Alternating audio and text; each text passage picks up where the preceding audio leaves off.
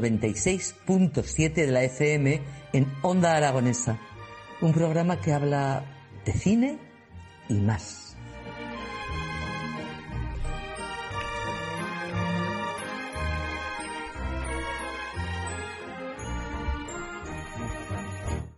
Tú que has sangrado tantos meses de tu vida, perdóname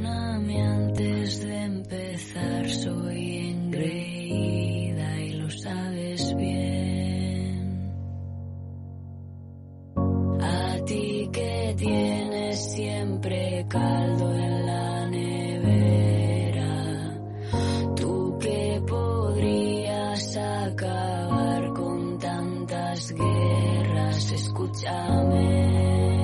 Mamá, mamá, mamá, paremos la ciudad, sacando un pecho fuera al puro estilo de la croix. Mamá, mamá,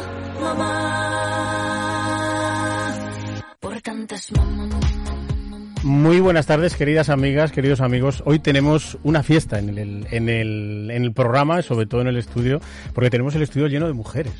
Buenas tardes, Camino y Bars. Buenas tardes, ¿qué tal? Bueno, hemos querido comenzar con esta canción que parece ser que se ha hecho un himno dentro de, del feminismo, independientemente, es un temazo y que de alguna manera pone realza, ¿no? Esa, esa, esa labor de la mujer y esa figura de la mujer en el mundo. Y hoy vamos a tratar a tratar de un tema eh, que especialmente nos interesa a todos mucho, sobre todo a nosotros, que es el papel de la mujer en el cine, dentro y fuera del cine. Sí, Y por supuesto, Camino y Bars, cómo no. ya lo amenazábamos la semana pasada y decíamos, la semana que eh, viene os vamos a, a contar y vamos a tener unas invitadas muy especiales. Dos están aquí a mi derecha, otra la tenemos por teléfono. Y si me permites, yo adelanto de que va, ¿no? Claro que sí. Eh, el sábado, 12 de marzo, a las 9 y media de la noche, en el cine de Fuentes, que raro, Fuentes, otra vez, vamos a tener una sesión de cine muy especial. Vamos a proyectar la película La Estación de las Mujeres. Y eh, después de la proyección, vamos a tener unas invitadas de auténtico lujo. Eh, son eh, tres aragonesas, tres aragonesas que se dedican al cine y al audiovisual en Aragón y que, bueno, que tienen diferentes roles, diferentes puestos de trabajo.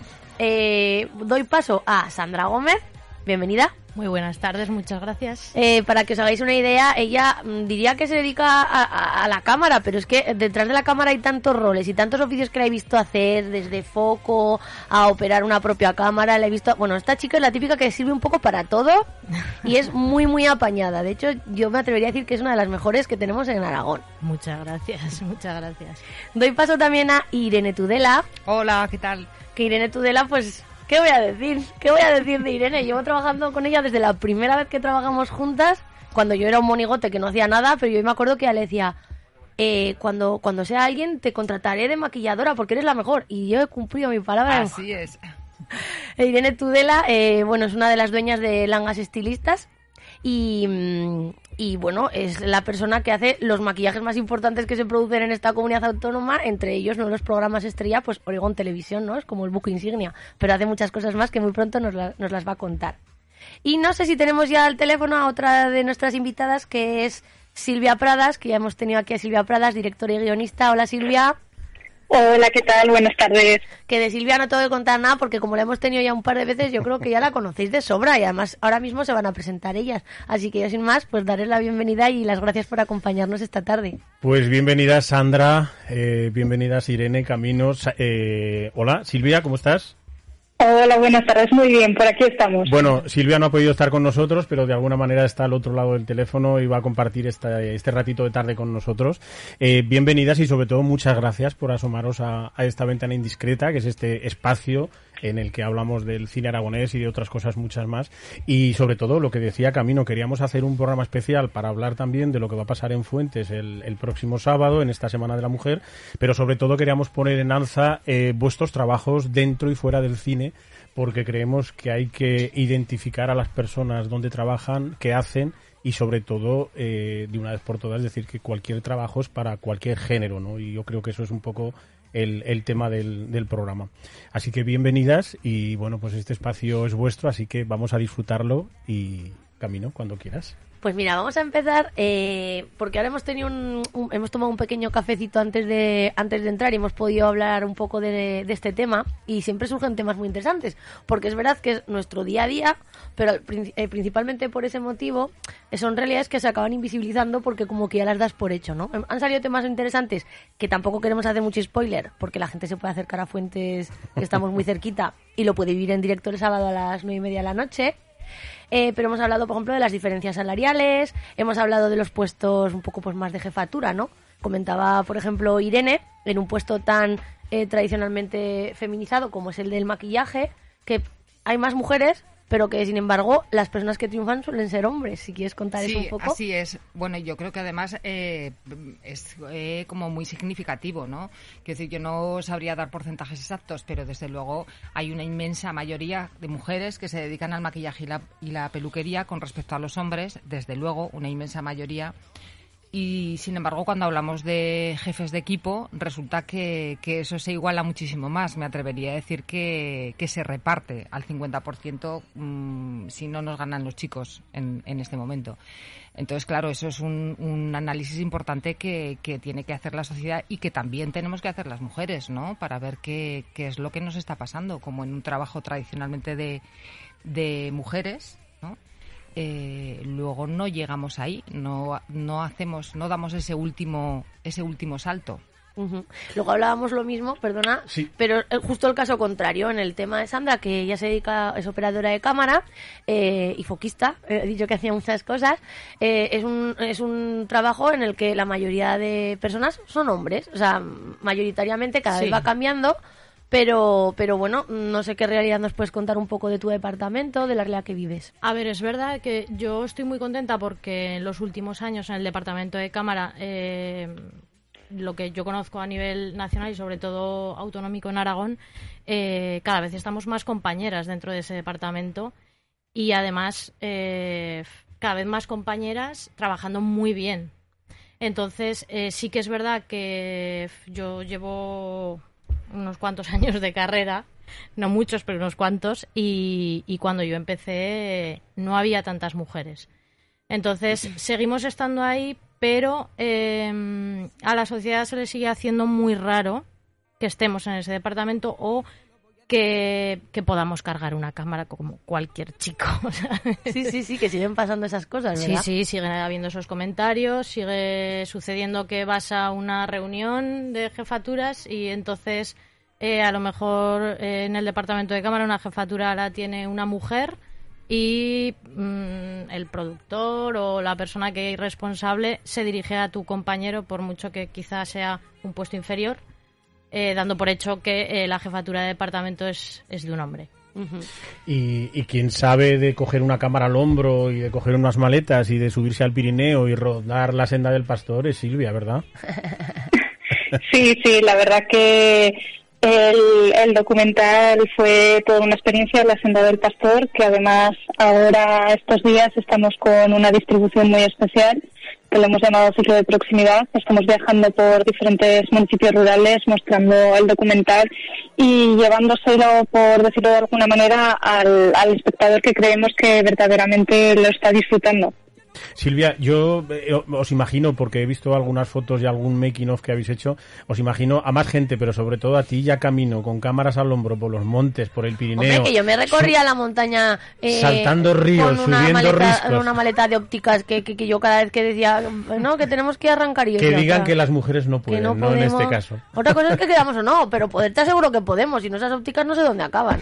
Madre, Co- cómo pesa. Por, supu- por supuesto que podemos y, y lo bueno es que, a ver, siendo un poco más positivos, sí que es verdad que el crecimiento de, de las mujeres es lento, pero cada vez hay más mujeres y yo creo que cada vez las mujeres somos somos referentes también para, para mujeres más jóvenes que se quieren dedicar a esto.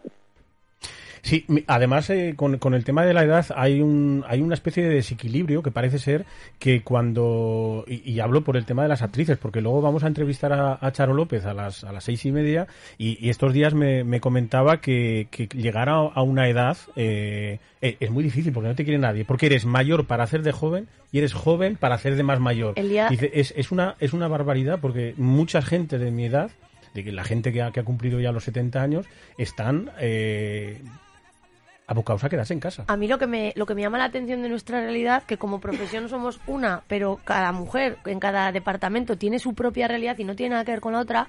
El otro día tuve la suerte de moderar una mesa sobre mujeres de cine en CPA y una de las invitadas precisamente era Natalia Gomara, que es actriz. Y entonces su realidad era bien distinta a la nuestra. Esa- ella lo que me reivindicaba es no quiero tener que estar siempre guapa. No quiero tener que estar siempre delgada y no quiero tener que tener siempre un buen tipo. O sea, que si lo quieres tener porque tú quieres, sí. Pero que la vida de una actriz se supedite a tener un tipo o a ser...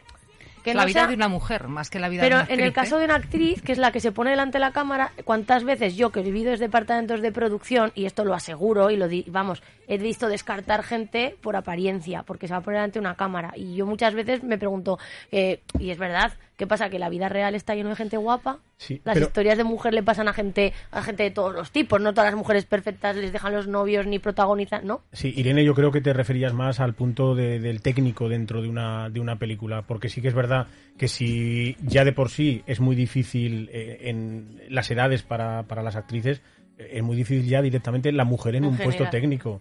Porque además, eh, Sandra, casualmente el año pasado hab- había un Goya a una mujer como directora de fotografía, eh, que creo que fue la primera El vez. primero, correcto. También hubo en la música. Quiero decir que, poco a poco eh, las cosas van cambiando, pero muy lentamente. Y si no me equivoco, está con nosotros aquí José Luis Calejero, que estás muy callado. Es una enciclopedia cinematográfica Me, humana. me da la impresión de que este año está empodera- empoderado de que va a ser el año de las mujeres en los grandes Ya- festivales del mundo, ¿sí o no? Ya llevamos pues más de 12 meses con esta dinámica y junto con el Festival de San Sebastián, el de Venecia, el de Berlín, el de Cannes, el de Cannes, todas, todos estos festivales los ha ganado una mujer. Y los Oscar. Y en los Oscar el año pasado ganó Nomadland, exacto. este año parece que va a ser eh, El Poder del Jane- Perro y nos dejamos que los premios europeos del cine también ganó una mujer con Cuoba Disaida. Exacto. Y O sea, Nomadland, una historia dirigida por una mujer, pero también en clave de mujer, porque una historia intimista exacto. del viaje de una mujer que pierde a su... O sea, me parece... I- Irene, A mí me alegro mucho. vamos eh, encaminados en este camino hacia, hacia ver la luz al final del- de este túnel tan, tan oscuro Hacia durante tanto bien. tiempo. Vamos hacia el bien. Yo creo que sí, porque al final creo que esto, esto que está ocurriendo ahora,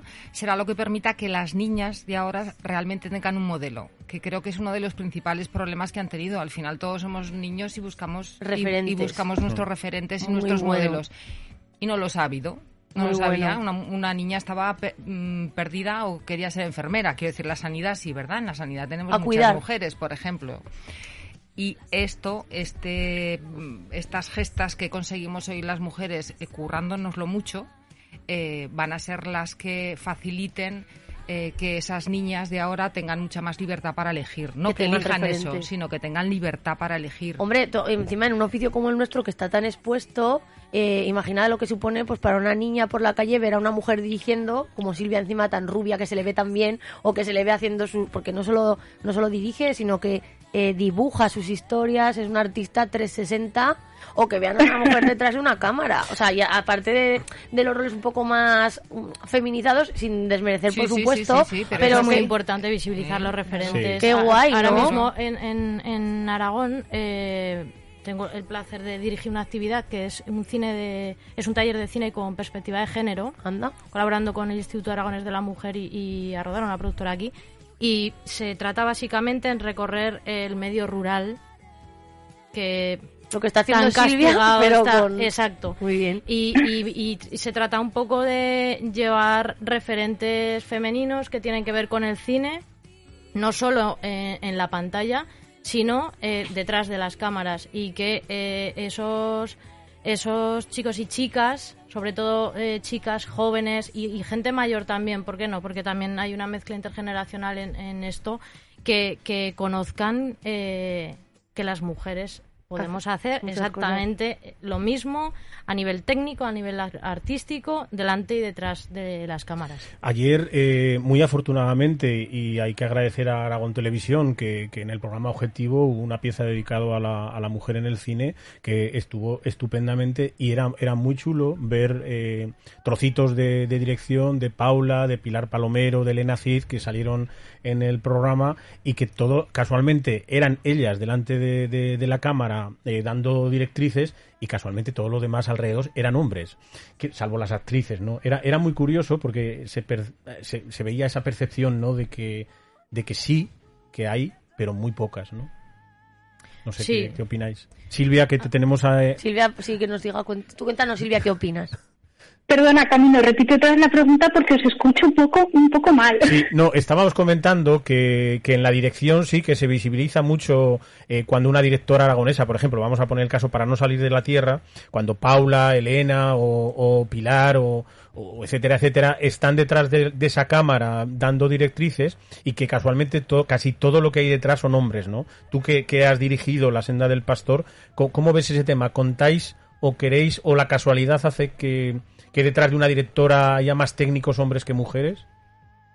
Eso, a ver, resulta un poco complejo. Yo creo que, que todo viene de, desde de la cultura de, enriqueciendo un poco lo, lo que comentaba Irene, son esos cargos eh, directivos que, que las mujeres aún aún estamos luchando por conseguir y sí que es verdad que también hay mucho problema en tema de cargos técnicos en los que digamos que de toda la vida se han visto eh, liderados por, por hombres. Por eso yo creo que es súper importante, hablando de referentes, que haya referentes también en, en los cargos técnicos, que el día de mañana un- una joven eh, que esté estudiando diga, mira, esa mujer ha conseguido un premio a dirección de fotografías y ella puede, yo también puedo.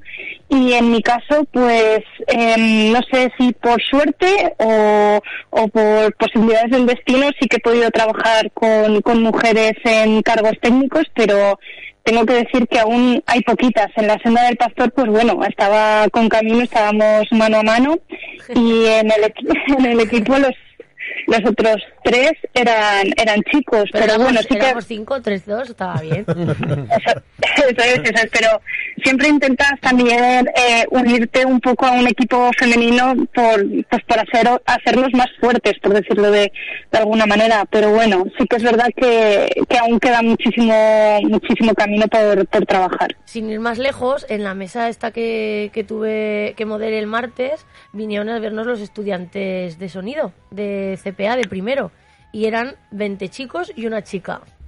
Entonces ya por alusiones todo el rato Wow. me dirigía a la única chica estudiante de sonido y claro, y la pregunta es ¿por qué no entran chicas a estudiar sonido?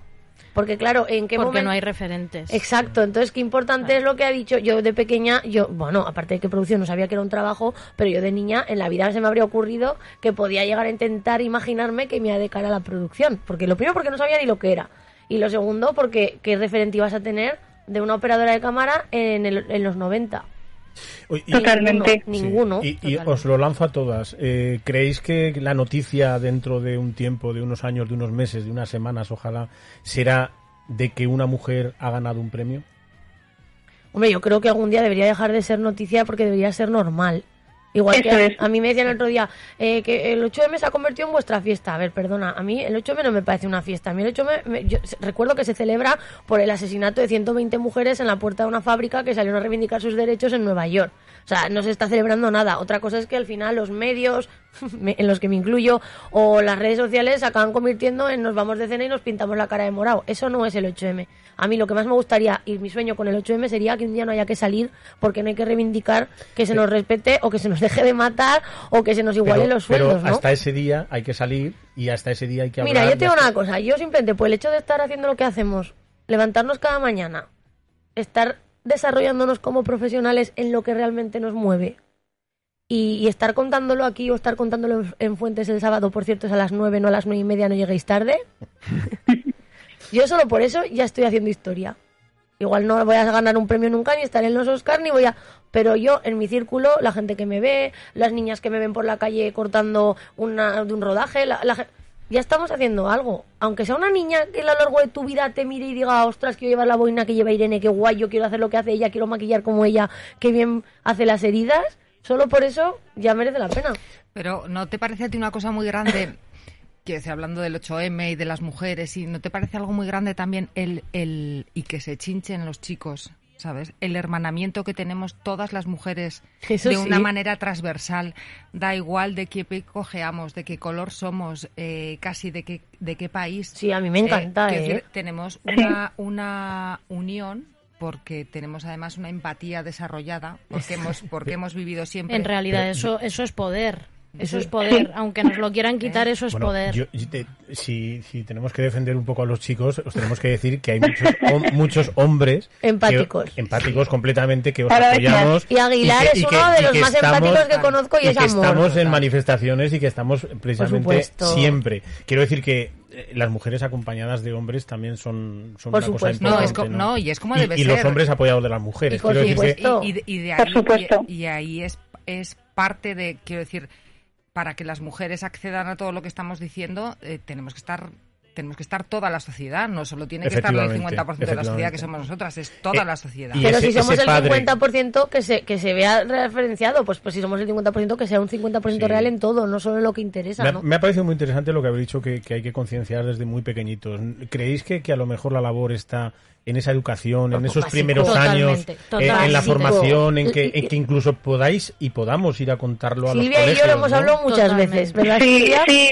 Yo os puedo contar una anécdota de, de cuando era pequeña. Eh, yo desde muy jovencita quería ser directora. Bueno, no quería ser directora, perdona.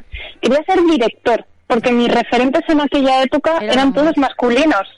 O sea, fíjate al, al nivel que llegaba que me decían, ¿tú quieres ser directora? Digo, no, quiero ser director, quiero ser como Steven Spielberg, quiero ser como George Lucas. Porque en aquella época, en, los 90, que es con el cine que yo crecí, no había ninguna mujer empoderada detrás de, de una película palomitera, por decirlo de alguna manera, con la que yo me pudiese sentir representada. Luego ya, pues cuando creces, estudias, pues ya empiezas a descubrir mujeres que prácticamente en la sombra.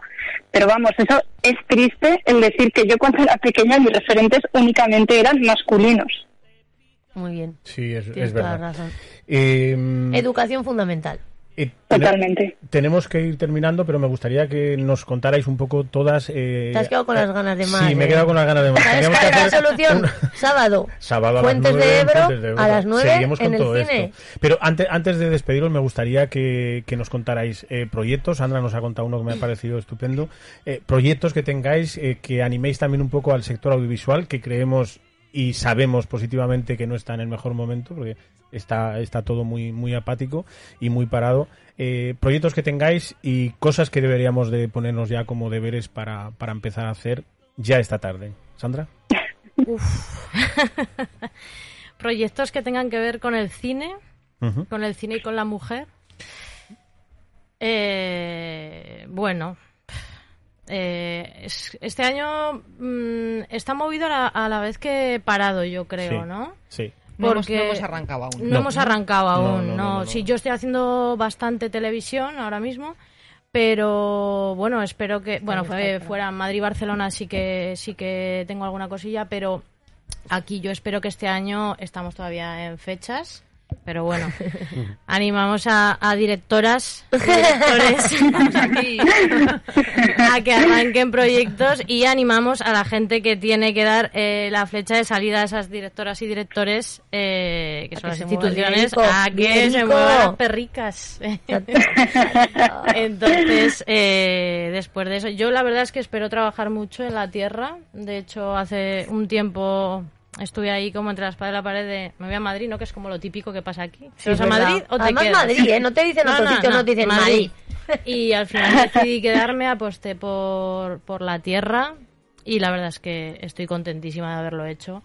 Así que espero que siga, sigan habiendo proyectos, seguir detrás del visor Qué bien. y del mando de foco. Que tiene mal genio, ¿eh? Pero lo hace bien.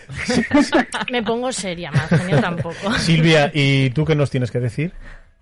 Pues yo por ahora, como os he dicho, en lo que estoy ahora trabajando a tope, que por eso no me he podido desplazar hasta la radio, es eh, la distribución del documental, que yo animo a todos a que el próximo 18 de marzo, ya apuntad fecha, en Villanueva de Gallego va a haber una nueva proyección de- del documental. Y animo pues a todos a que vengan porque además tenemos dos maravillosas mujeres empoderadas que prácticamente son las protagonistas del documental eh, con las cuales se puede aprender mucho de- del mundo rural y, y de la visión de la mujer en el mundo rural Y luego, pues por otro lado, yo estoy en pleno desarrollo barra escritura de, dos largometrajes de ficción. Uno lo está escribiendo eh, Miguel Casanova, que es director y guionista también de La Tierra. Y por otro lado, yo estoy escribiendo otro y estoy en búsqueda de, financiación. Así que ahí estamos, parece que hay cositas, que, que el río suena. Qué bien, qué bien, qué bien. Qué contento se pone, parece Sí, que son proyectos suyos sí, es emocionales, que es. Me Una campeona. Silvia, una La, campeona. la lástima, la lástima es que no os vea, que no estoy allí viendo. Luego te, luego te lo cuento todo. Irene, Maravilloso. Bueno, pues yo sigo con mi familia ore- oregonesa, que vamos por, creo que son 16, 16 temporadas, temporadas. ya, o sea, todos unos campeones, nos vamos haciendo mayorcitos todos también, ahí súper feliz en familia. Y también estamos a mitad de un proyecto con Gaizka Urresti, mm, con un terapia de parejas y bueno, esperando alguna cosita ahí que, que se confirme. qué bien. Y como tarea, ¿vale? Que me parece muy importante, vamos a ponernos una tarea también a las mujeres para reivindicar nuestra posición. O sea, pero para reivindicarla no solo mm, todas juntas, sino también de una manera, de una manera individual, para reivindicar nuestro espacio, nuestro salario, ¿vale? Que, que, que no nos, que no nos vengamos abajo de manera Que individual. no nos pisen. Fuerza. ¿eh? Exactamente. Fuerza. ¿Y camino? Yo también quiero, si yo vengo aquí todos los jueves.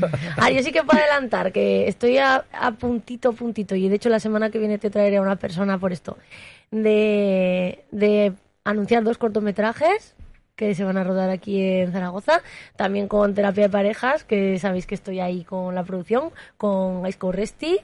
Y la otra cosa, de momento, está todo muy parado, es verdad que estamos ¿Cómo os que- gusta la gente del cine? De somos así de No puedo hablar. Y en el fondo imagínate que es todo mentira. No, es verdad, es verdad. O ya nos gustaría, pero a veces estas cosas encima es que la cuentas y te metes en líos cuando menos te lo esperas con todo el mundo. Además, dicen, dicen que se gafan, así Sí. que... Bueno, pero eso- a, mí, no- a mí me parece que no. Yo creo que las cosas hay que Yo contarlas, exteriorizarlas. Va a haber muchas sorpresas, va a haber muchas novedades. Auguro que va a ser un año de trabajo si nos deja Putin. Entonces, vamos a ser positivos. Es lo que hay que bien. hacer, ¿sí o no? Sí, Aragón es tierra de cine y lo seguirá siendo. Exacto. Pues hemos tenido mujeres de cine, nunca mejor dicho, así que muchas gracias por ser aragonesas de cine, como, como decíamos, y os dejamos abierta esta ventana indiscreta para cuando queráis venir a contarnos vuestros proyectos. Silvia, Irene, Sandra, Camino. Bueno, tu Camino ya está. Es una pesada. A mí si me traes chucho, yo vengo cuando quieras. Bueno, muchísimas gracias. de Fuentes. A las cuatro, sí, porque pensaba que lo ibas a recordar tú. En Fuentes de Ebro, cine de Fuentes a las 9 de la noche. Estas invitadas de lujo que van a contar cosas mucho más interesantes y yo que estaré ahí dando mal. Muy bien, y además vamos a ver una película Ay, sí, la estupenda, que es una revolución de las mujeres en, el- en la India y bueno, yo creo que habrá muchas cosas de las que hablar, analizar, debatir y compartir. Vamos, que no me lo perdería yo. Exactamente. Pues muchísimas gracias, chicas. Gracias a mujeres. a Gracias a vosotros. Un, un beso a las cuatro. Gracias. Hasta pronto. Gracias. Besito. Chao.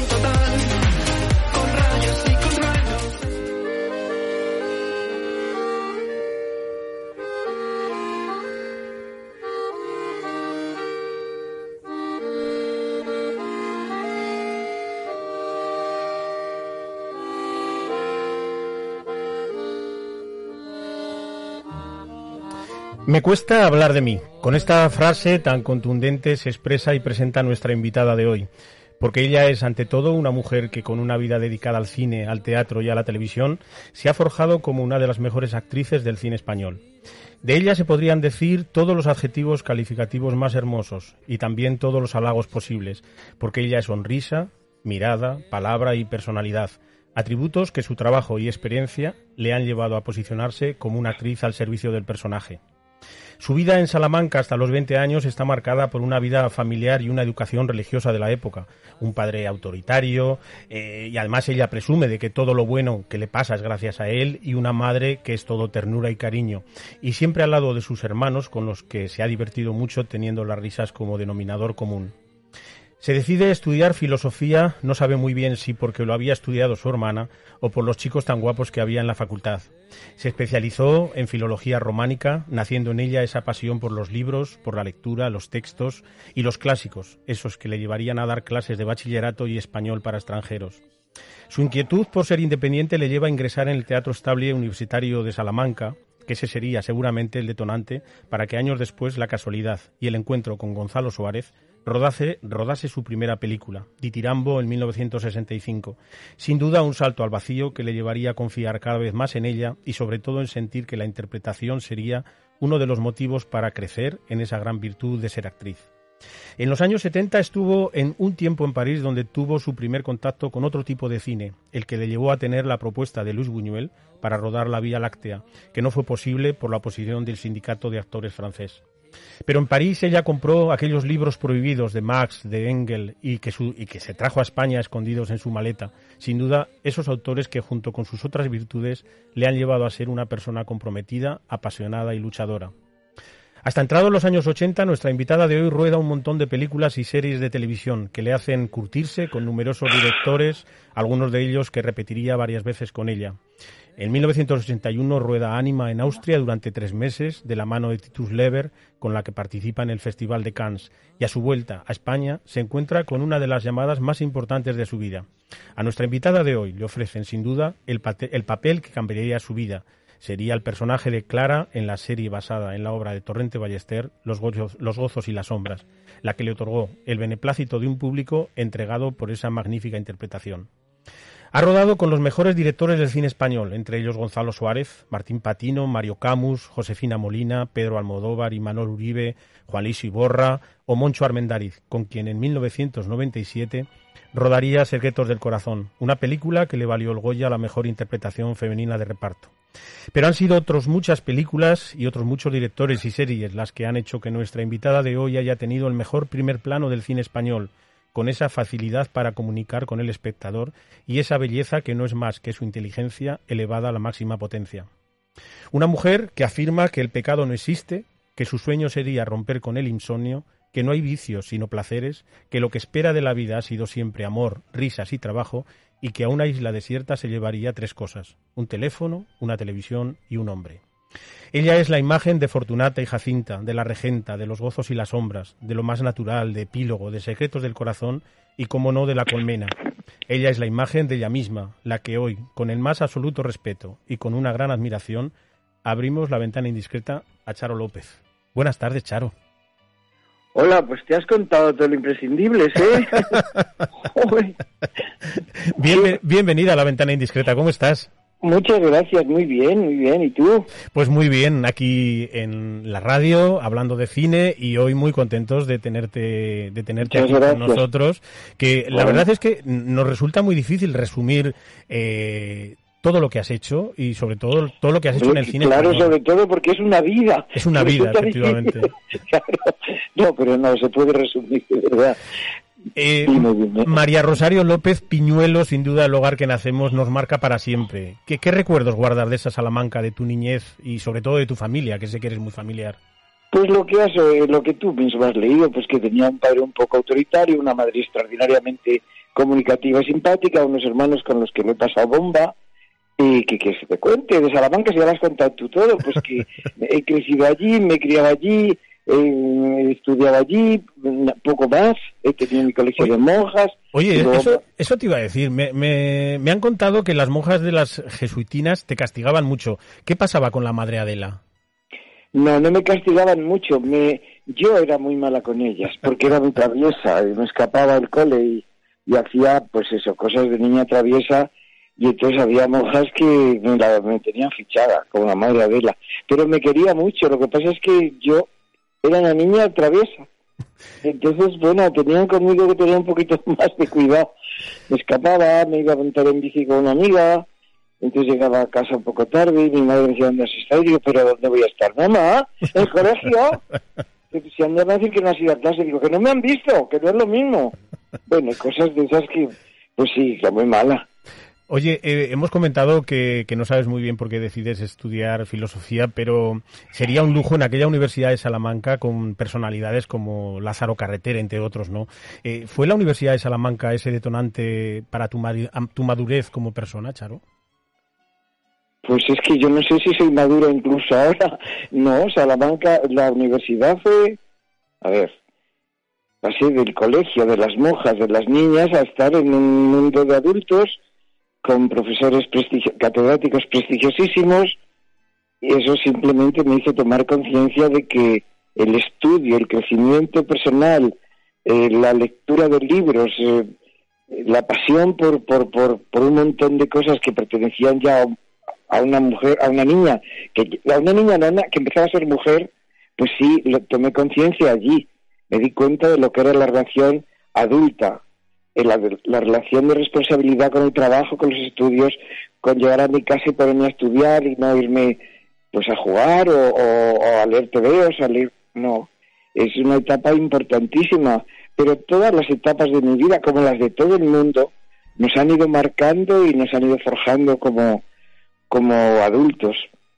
Después llega Madrid y al poco París. Eh, ¿Cómo recuerdas esos días en aquella ciudad que rebosaba esa libertad que en España eh, era bastante complicado de, de llevar a cabo? No, estábamos en, la, en plena España franquista, era terrorífico todo, pero yo allí descubrí pues que la gente, las mujeres y los hombres eran, eran de otra manera, se hablaba en otro tono, se vestía de otra manera, eh, hablaban de hacer el amor con otra naturalidad. Yo venía en efecto de un mundo muy reprimido eh, por el colegio, por también pues lógicamente por mi familia que no, que controlaban mi vida como es normal, pero el mundo de los adultos que era un espanto, era un mundo de represión. Sí, claro, llegué a, París y, y, pues me quedé boquiabierta porque era otra vida, otra historia. Eh, fue la primera vez que trabajé y me ganaba mi propio sueldo, lo cual era ya una toma de conciencia importante. Eh, era todo me hizo crecer muy deprisa, por eso te digo, la universidad fue importante. Pero cuando yo me fui a París fue otra etapa mm, definitiva para mí, definitiva. Aprendí muchísimo en París. Estuve, cuando fui, me parece que estuve cuatro meses y tomé la responsabilidad de una casa, mm, una casa de muchísimo dinero en la rue de Rivoli, eh, cuyos eh, dueños eran propietarios de Rivarol, una- un periódico de derechas. Y allí también se, ojo, ojo, había un orden en aquella casa y una manera de vivir. Lo que pasa es que yo ahí estaba el tiempo en que yo tenía que ocuparme de la casa, de la compra, de, de todo eso. Pero cuando yo salía, empezaba a ser una chica que se le abrían los ojos como platos, porque enseguida hice amigos y amigas en, cuando iba al mercado, cuando iba, qué sé yo, enseguida tuve muchos amigos. Y sí, me di cuenta de que yo iba un poquito a la cola. Oye, y te vas a rodar Anima a- con Titus Lever a Austria. Estás tres meses en Austria, que supongo que sería una experiencia magnífica. Y, y después cuando vuelvas a, cuando vuelves a, a Madrid te encuentras con, con el contestador lleno de mensajes y el último casualmente es un mensaje que te ofrecen, bueno, te dicen que vayas corriendo porque tienes que firmar un contrato por, por esa serie tan maravillosa. Eh, Fue algo así, ¿no? Eh, sí, no, yo me voy a París, a, bueno, vengo, me contratan, es verdad, para hacer una película en Alemania, Anima, de Titus Lieder, pero eso no fue una gran experiencia porque entre que hablaban un idioma del que yo no entendía una palabra, en el que yo no tenía texto, sino que yo hacía una hija, una madre, una abuela, hacía todo, todo el arco de mujeres que existen en, una familia, me, me cambiaban mucho de trajes y de pelos. y- bueno, fue una, una fue una película underground donde yo tenía un papel muy bonito, pero que de mí requería muy poco trabajo, es decir, era, era bonito lo que representaba. Entonces, bueno, eh, yo estuve, lo pasé bien, pero me aburría mucho del esfuerzo de los factos de intentar entenderles. Yo quería siempre hablar en francés y a veces unos sí me daban, me daban correa y otros no. Y no, luego ya vine a, a Madrid y es verdad, en el contestador tenía mensajes de, pues, de todo ese tiempo. Y en el último decían, si vienes, eh, si, si llegas pronto a la cena, si llegas a la cena, estamos en tal sitio, eh, a punto de firmar el contrato de eh, para, para Clara Aldán. yo, me- yo recordé que mi trilogía, la, mi trilogía, la de Torrente Ballester la llevaba, pues como esos que leen por la calle mucho, que llevo- de pasar el dedo tienen negro el cetro, de los, el canto, pues así lo llevaba yo de lo que la había leído. Y pregunté a una representante que tenía cómo va ese tema y decía, ay, no hablas de ti para nada, hija, por Dios. Vale, vale. Entonces me dijeron, es que sabes qué ha pasado, que Marisol, que era la candidata al papel, eh, no lo quiere hacer. Y yo dije, bueno, bueno, pues ahí estoy yo, claro. Fui a la cena con un miedo a que en el camino hubiera surgido algo, a que pues iba agotada, venía, bueno, venía rota de un viaje tan largo. Bueno, llegué al restaurante y dije, buenas noches, ¿dónde hay que firmar?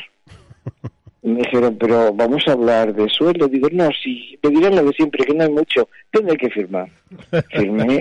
Claro, es que eso me lo han dicho toda la vida. Sí. Toda la vida me han dicho, hombre, en esta ocasión no puedes cobrar mucho. Y eso es lo, lo que he oído a lo largo de toda mi vida. Y, Nunca, lo seguirás, una vez, y lo seguirás oyendo. claro, claro, nunca he oído, mira, esta vez podemos pagar un poquito más. Que eso, que solo sea por el gusto de oírlo, o que no me lo pagaran. Pero siempre es esta vez no podemos pagar más. Es una frase que tengo clavada en el corazón, porque es lo primero que oigo cuando voy a contratarme. Y nada, pues eh, firmé y me volví a casa más contenta que unas Pascuas y ahí empezó una etapa de mi vida importantísima, definitiva. Qué Me colocó en un sitio profesional muy cómodo, eh, ya muy requerida por las por los productores, por, eh, por los proyectos. Fue estupendo, fue estupendo. Empecé a sentirme bien, segura, contenta y un sentimiento de que había llegado. Que todo, ojo, todo empezó, hay que decirlo, en Mauricia la Dura de Fortunata y Jacinta. Papel maravilloso que me dio mi queridísimo amigo Mario Campos, a quien tanto recuerdo, y, y fue un papel precioso. Y fue por ese papel por el que, en el que se fijaron para que yo hiciera Clara Aldán. Y bueno, pues fue una maravilla. Qué maravilla. Eh, Charo, eh, también eh, fuiste mucho a rodar a, Italia, es un paso de un, un tipo de cine que, que, que queda ahí en la historia, pero una de las cosas que me ha parecido muy curioso, que alguna vez te he oído decir, que eh, para rodar en Chinechita eh, te daban el, el camerino de Sofía Loren.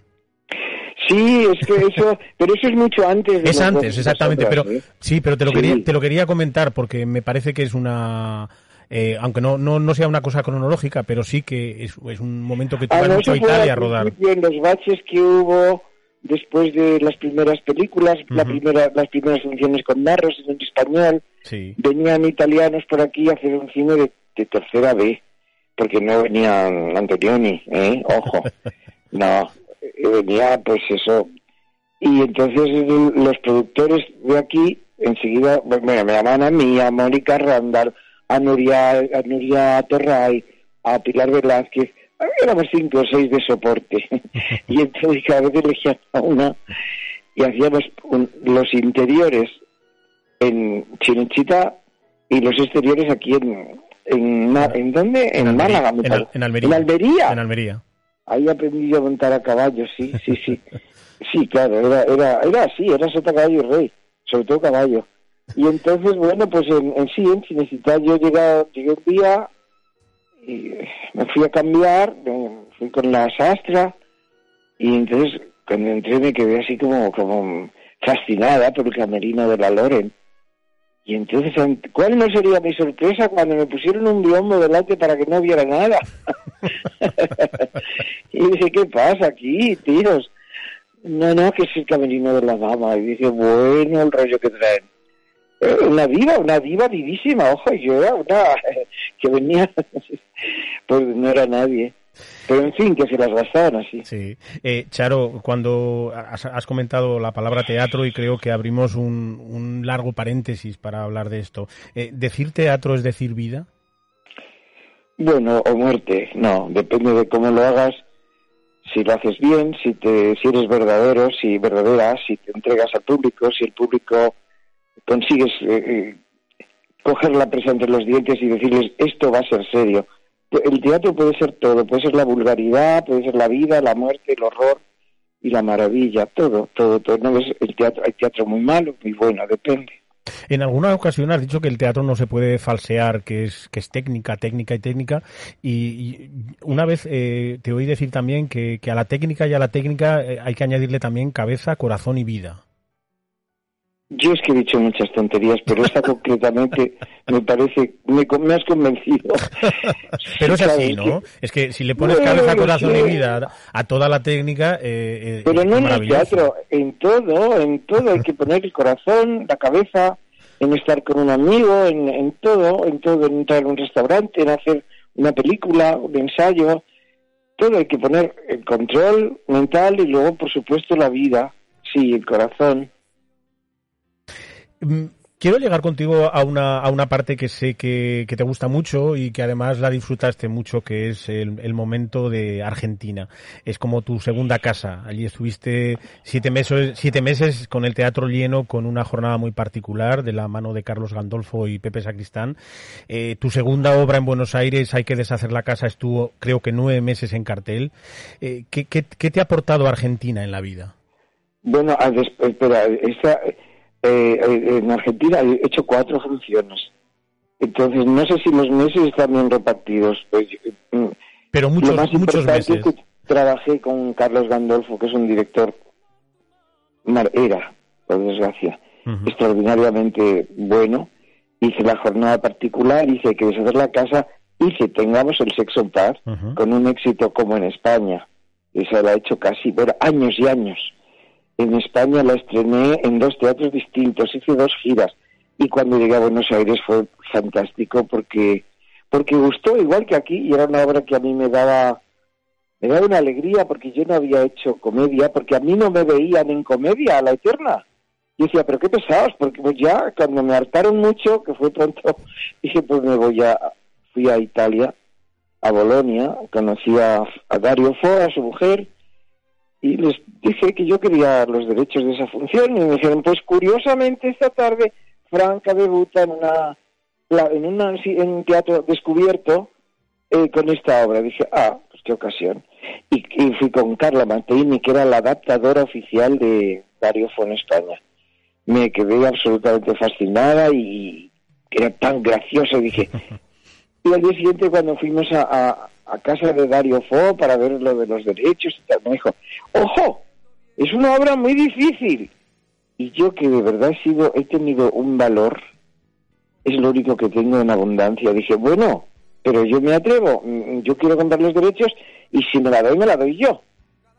Bueno, bueno, bueno, bueno, él era una persona extraordinaria, ojo. Me dio los derechos, llegué a España, se los di, le di la obra a José Carlos Plaza, hice una adaptación absolutamente asombrosa Maravillosa. y debutamos y fue una locura, fue una locura. eh, y pude reírme, que es que a mí me lo tenían prohibido, porque una chica guapa eh, tiene que estar al servicio de otras necesidades más urgentes. Una chica no se puede reír si no es fea. Entonces dije, os voy a convencer de que no. En, en- Y bueno. sí, en ese momento, Charo, entonces eh, apuestas por producir esta obra de Tengamos el Sexo Sí, sí, sí, sí, sí, sí, sí. Estuviste como 10 años en los escenarios. Estuve entre unas cosas y otras, estuve años, sí, bueno, lo que te he contado. Qué bien, Estuve mucho, qué bien. mucho tiempo, sí, sí, sí, porque primero era, era muy graciosa la obra, muy atrevida, muy, bueno, era hablar del punto G en aquella época y ahora también Y ahora ¿qué es también. eso? Por eso, que no creas. Pero entonces era, era casi insolente. Oye, y, tan divertido, dime, dime. ¿y qué, ¿y qué se siente cuando sales después de tanto tiempo representando la misma función? ¿Sigues? eh, yo, yo creo que una vez eh, com- me comentaste que te sudaban las manos, incluso después de haber hecho muchas representaciones de la propia obra, esos nervios que siempre tienes para querer hacerlo bien. No, pero eso es al empezar. ¿Cuándo empiezas? Cuando vas a salir a escena eh, se tiene un cierto temblor porque pero no esta obra a mí me daba toda la seguridad. Eso es cuando uno está inseguro, un estreno o cuando la obra sabes que no es muy buena o cuando sabes que tú no estás muy bien. Se pasa mal, se sufre, estás deseando dejarlo. Y esa medida de si estás muy bien o muy mal, la verdad que el, último que lo certifica es el público. Y eso pues a veces no lo sabes y cometes errores, pero tengamos el sexo en paz. No, yo, yo creo que nunca estado nerviosa, salvo el primer día que pensé que me iba a mi casa y que me estrenara, porque me daba tal pánico preguntar, ¿alguien sabe dónde está el punto G? Y dije, terminaré la pregunta o me desmayaré. Pues no, pues la pregunté, levantaron la mano tres o cuatro chicas, subieron y empezó, empezó la juerga y empecé a pasarlo bien. Qué bonito. Eh, a ver si te dice algo esta, esta frase. A mi fe que la vejez es mesón de enfermedades. Yo creo que con esta frase de, de ojos de agua basado en, en la Celestina ha sido otro, otro de tus lémela, lémela otra vez, no me acuerdo. A mi fe que la vejez es mesón de enfermedades. Ah, ok, vale, vale, sí, claro, la Celestina. Est- Esta obra A es algo fe- más que una obra, una obra de teatro, es, es, es, es mucho más que, que la vida, incluso es, es, es una obra de la muerte. No, no, no, no, no.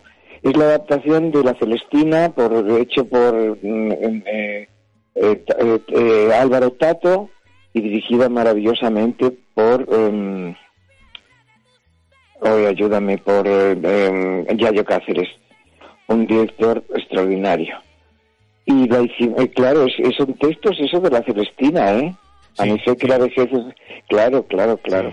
No, no, no es, es una obra de teatro en la que se habla de la muerte, de la vida, de la vejez, del amor, de la lujuria, de todo. En esa obra se hablaba de todo. Eh, esta es la que la que hiciste en el español, eh, donde tenías muy cerquita a la gente, en ese espacio tan bonito, en Tremendo. es- a esa, esa obra a mí, me, por ejemplo, me producía inseguridad.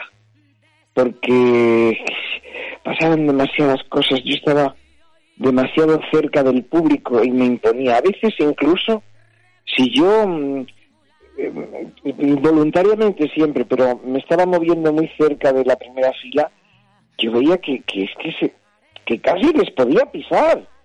Entonces, aquello me producía a mí un miedo y cuando me iba más atrás, hacia la chácena, pues es que no podía ser porque estaba todo muy marcado y muy medido por el director, por Yayo. ¿Cuánto le recuerdo a Yayo?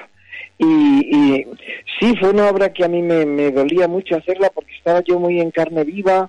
Era una época en la que me daba miedo estar en escena porque no sabía, no no sé, fue una época de, mucha incertidumbre mía, personal y no estaba yo muy conforme con cómo era mi trabajo. Luego, eh, inseguridades de, de enfermedades que tenemos los actores, porque el tiempo que estuve, siempre estuvo el teatro lleno, siempre. Y no digo yo estas tonterías si no son verdad, ¿eh? Pero se puede preguntar. Eh, no es de ley que llevemos tanto tiempo hablando y reclamando personajes de mujeres mayores en el cine español. ¿Tú crees que la madurez otorga sabiduría, Charo? Eso se dice, pero yo creo que es un tópico. Yo creo que sí, que la madurez sabes unas cosas porque has vivido más, pero también tienes mucha menos frescura, repentizas menos, tienes menos alegría. Pues la madurez, ¿eh? Pues la madurez, eh, la vejez, la madurez. No, no son mejores, ¿cómo no son mejores? Eso eh, lo dicen algunas mujeres para conformarse.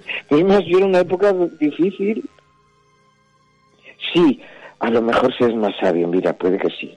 Pero no sé si vale la pena llegar a ser tan sabio. Charo, en, estos tiempos convulsos que nos toca vivir, un virus que ha parado el mundo, locos que invaden países, ¿tú crees que hay espacio para el cine, el teatro, la cultura?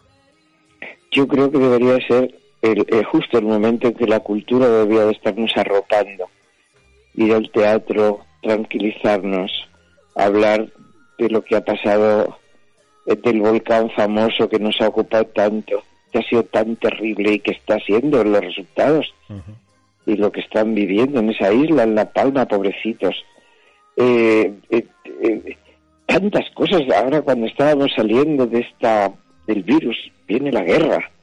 ¿Cómo lo vamos a necesitar? El teatro, el cine, los libros, el amor, la compañía, las copas, los bares, todo lo que sea bueno, lo, lo necesitamos más que nunca, pues estamos todos muy tristes, muy perturbados y muy, muy tocados con tantas imágenes dolorosas, tanta gente sufriendo. Sí, sería estupendo tener, pero el problema, bueno, eh, eh, que, para el cine hace falta mucho dinero y ahora pues parece que, verdad, el dinero se aleja. Eh, hace falta dinero, hace falta, en fin, ¿qué te voy a contar? Pues no, no es un momento. Sí creo yo que, sin embargo, mira, es un momento estupendo para hacer teatro.